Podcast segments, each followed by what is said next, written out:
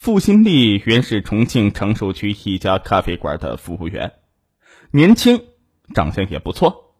经历了几段失败的恋情之后，她给自己的前途与归宿选定了一个目标：嫁给金钱。她之所以选择去咖啡馆当招待，是因为她觉得这里富人云集，要实现这个目的啊，比别的地方肯定容易一些。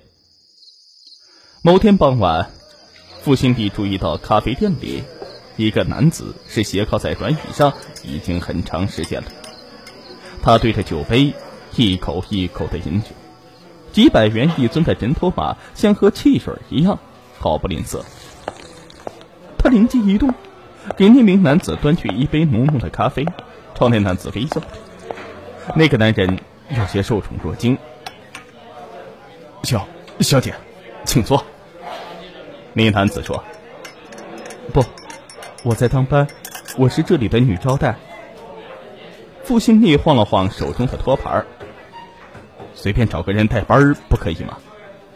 那男子随手拿出一叠百元大钞。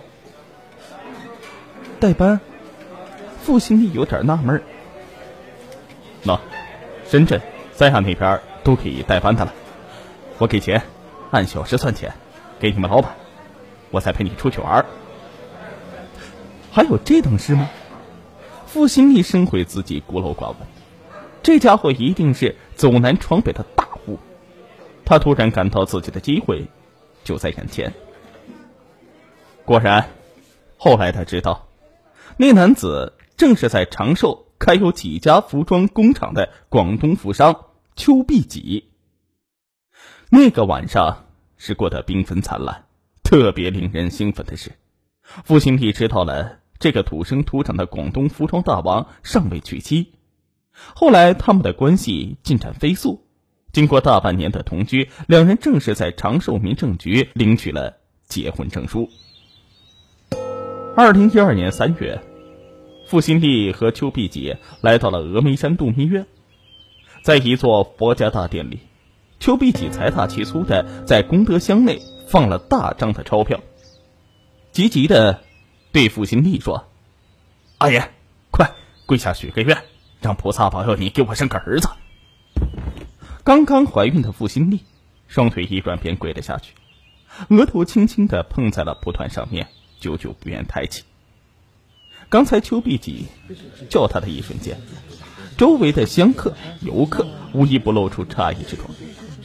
原来呢，这邱碧姐虽是富翁，但是相貌奇丑，将自己嫁给了钱，一种屈辱感也在付心丽的心中是油然而生。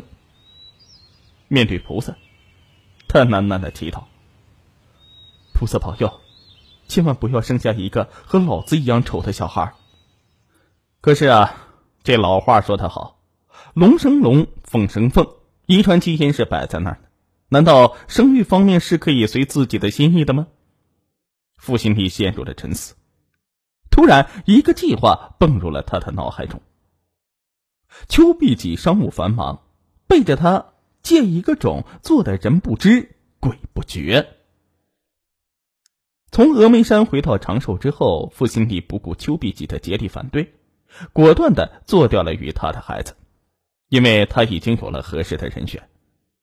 原来有一天呢，付新丽去她曾经工作过的咖啡馆喝咖啡，正遇上跟她一同在咖啡馆当女招待的裘仙玉的丈夫黄胜明，牵着长得眉清目秀的儿子来找裘仙玉。黄胜明不但身材魁伟、仪表堂堂，还温文尔雅、知书达理。付新丽有点愕然，她真不敢相信，这相貌平平的裘仙玉能摊上这么一位气宇轩昂、风度翩翩的男子。做丈夫，而且还能有这样一个帅气的儿子。望着他们一家走出咖啡馆，融进明媚的月色，付心里不由得轻轻叹了一口气。要是自己也有这么一个儿子，该多好啊！几经打听，付心里了解到，裘贤玉一家什么都不缺，就是缺钱。她有一个弟弟在上大学，学费全靠他供给，而丈夫黄胜明。也只是一个普普通通的工人。二零一二年六月的一天，付新帝提着一盒礼物来到裘先玉的家里，拜访昔日的同事。一见面，裘先玉便觉得付新帝面带愁容，心事重重。新帝，怎么了？裘老板给你气受了吗？裘先玉忙问道。见裘先玉对他如此关心，付新帝决定直诉苦衷。仙玉，你一定得帮我养一个好小孩。我，裘仙玉惊到我，我已经有了小伟啊！再说生第二胎这是违法的呀！见裘仙玉一副吃惊不已的样子，傅新帝是连忙一把上前拉住他的手，低下眉眼，道明来意。原来傅新帝是想要跟她的丈夫黄胜明借种，并答应事成之后付给他辛苦费、营养费一万元。起初，邱先玉听到傅新丽想要自己的丈夫黄胜明，心突突的跳。可终究啊，禁不住那一万元人民币的诱惑，便半推半就的答应了。为此，两人还白纸黑字立下了一张合约书，讲好啊，如为其产下儿子，定付人民币一万元，不得反悔。虽然这合约倒是签订了，但是入夜时分，裘仙玉还是辗转反侧。几次想向丈夫黄胜明道明实情，可又怕丈夫万一不允，坏了她的计划。仙玉，你怎么了？老是翻过来倒过去的。终于，黄胜明有点耐不住了。裘仙玉说：“今天新丽过来了。”哦，他来做什么呀？黄胜明淡淡的问道：“傅新丽，他今天来找我，找找我们帮忙，替他。”养一个孩子？什么？找我们帮忙替他养孩子？开玩笑吧！真的，他想和你。邱仙玉欲言又止，黄胜明不禁站立了一下。那天在咖啡馆，他见过傅新帝，他天生丽质，可她立时止住自己的心猿意马，深深的吸了一口烟。见丈夫没有追问，裘仙玉索性是一横心，将下午的事情。和盘托出的。见丈夫不表态，裘仙玉急了，说：“盛明，我说的句句是实情，契约在这里，你自己看看吧。”说着，从五斗橱里拿出了契约。黄胜明捧着契约，心情很是复杂。没想到妻子为了钱，竟把自己典当出去了。自己堂堂一个大男人，竟变成了一匹种马。心下虽有受辱感呢，可一想到傅心里那妩媚的丹凤眼似乎向他流盼着，他竟有些把持不住。盛明，你答应吧。裘仙玉求道：“一万块，可管咱弟一年的费用啊。”好吧，我答应你。见火候差不多了，黄生明这才假装仍不乐意的点了点头。转眼就到了二零一三年夏天，傅新丽喜得千金，取名邱小平。见女儿长得秀气可人，一点没有邱碧琪的样子，傅新丽心中美滋滋的。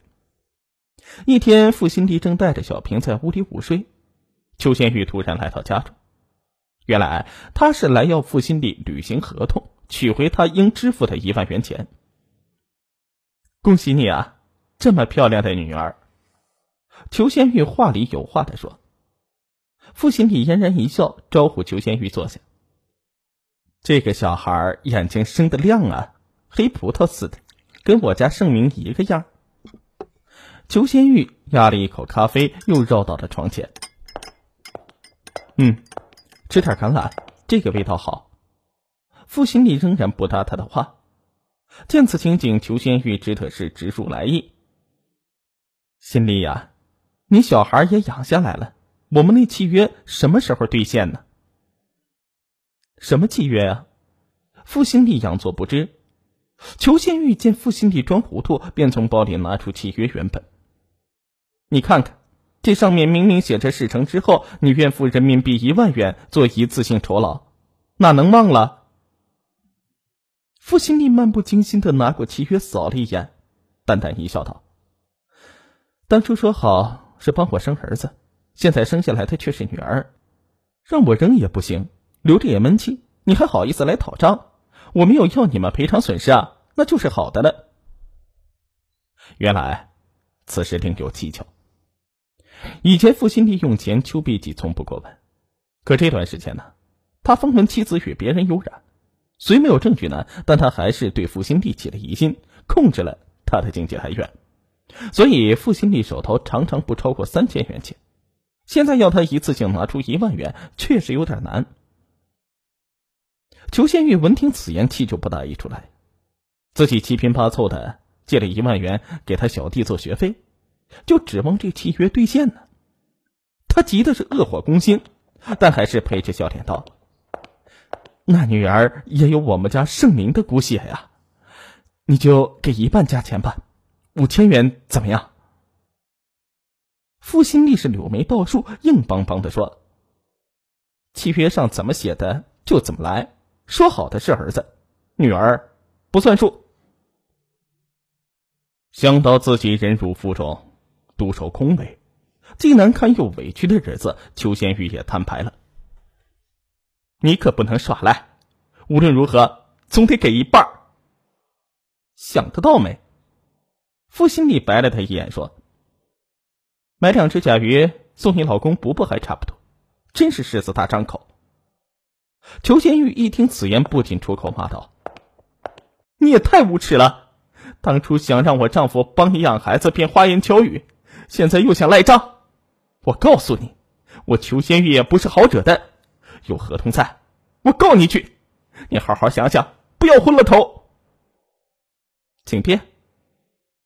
傅心里毫不在意的回答。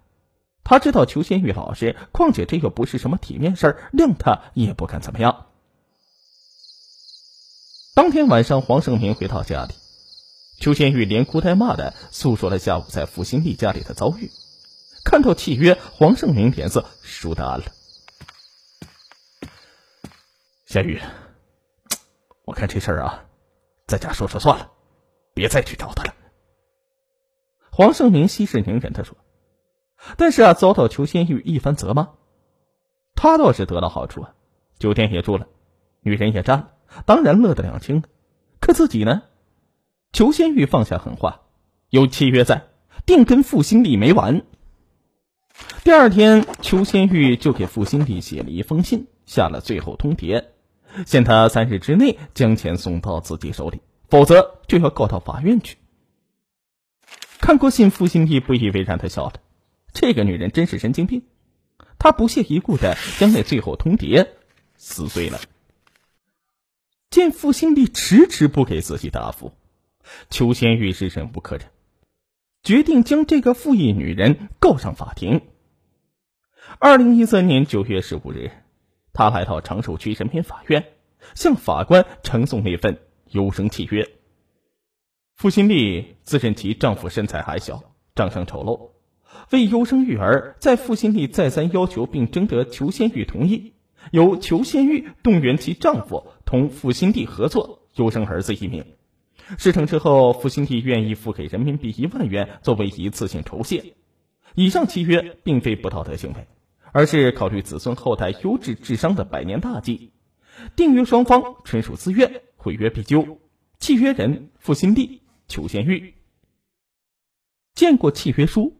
法官简直不敢相信自己的眼睛，他实在想象不到都什么年代了，还有这样荒唐的契约。但是鉴于起诉人执意要求法院为其做主，法院工作人员还是前往调查了事实真相。在确信裘先玉非患精神疾病之后，法院首先传唤了付新体。法官问他：“这契约上的字是你签的吗？”付新立回答称是。没想到，当法官问及。你女儿邱小平是你和裘先玉的丈夫黄胜明生的时，傅新帝却眼睛瞪得滚圆，正色道：“我女儿邱小平是我和我丈夫邱必己生的，我们去年春节刚刚结婚。”法官说：“契约上白纸黑字写的明白，你不要不承认。”傅新帝解释啊，这是去年春天裘新玉来他家玩，因彼此都喜欢开玩笑，闲着无聊写了个契约玩玩的。案情离离，法院又传唤了黄胜明。妻子状告付新地，这让黄胜明也十分尴尬。在到法院来的路上，他就已经准备好了一不做二不休，把事情推得干干净净。你看看这份契约。法官递过那张被裘仙玉复印的契约书说。黄胜明接过契约，脸上现出了诧异之色。他装作极认真一般的仔细看了起来，脸上现出愤怒的神情，瞪大了眼睛对法官说：“这是搞的啥名堂啊？谁把我老婆的名字写在这个荒唐的契约上啊？里面还竟然提到了我！”因黄圣明一口否认，法官决定传唤付新地的丈夫邱必己。当时。邱必己正在广州洽谈业务。邱必己初上法庭，听说宝贝女儿邱小平竟是如此这般生下来的，不是像挨了一记闷棍的。可立即他便清醒了。女儿虽说来路不明，但此事绝对不能承认，否则自己脸上无光。想到这里，邱必己破口大骂裘仙玉：“真是穷疯了，敲我们的竹杠！”法庭安排了四人对面。黄胜明、邱必己、付新地全都否认，剩下裘仙玉一人在那里歇斯底里的发作。他绝不罢休，要求法院进行亲子鉴定，并当场指出黄胜明和付新地借种酒店的名字和房间号。法官经过调查，证实酒店事件确有其事，进行了亲子鉴定。化验报告单上写的清楚明白，邱小平系黄胜明与付新地所生。事情到此，裘先玉笑了，感到胜利在握。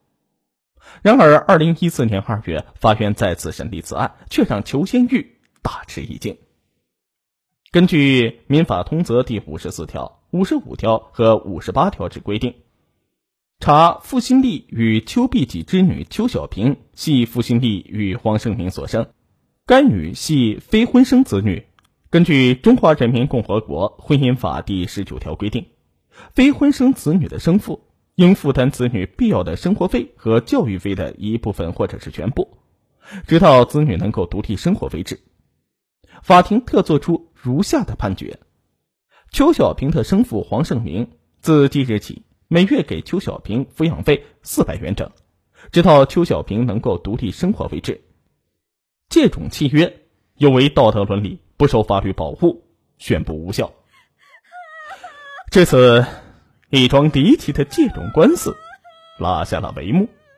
只是邱先玉万万没有想到啊，因为自己贪心，典当丈夫，却弄到这样一个结局，这真是赔了丈夫又折兵啊！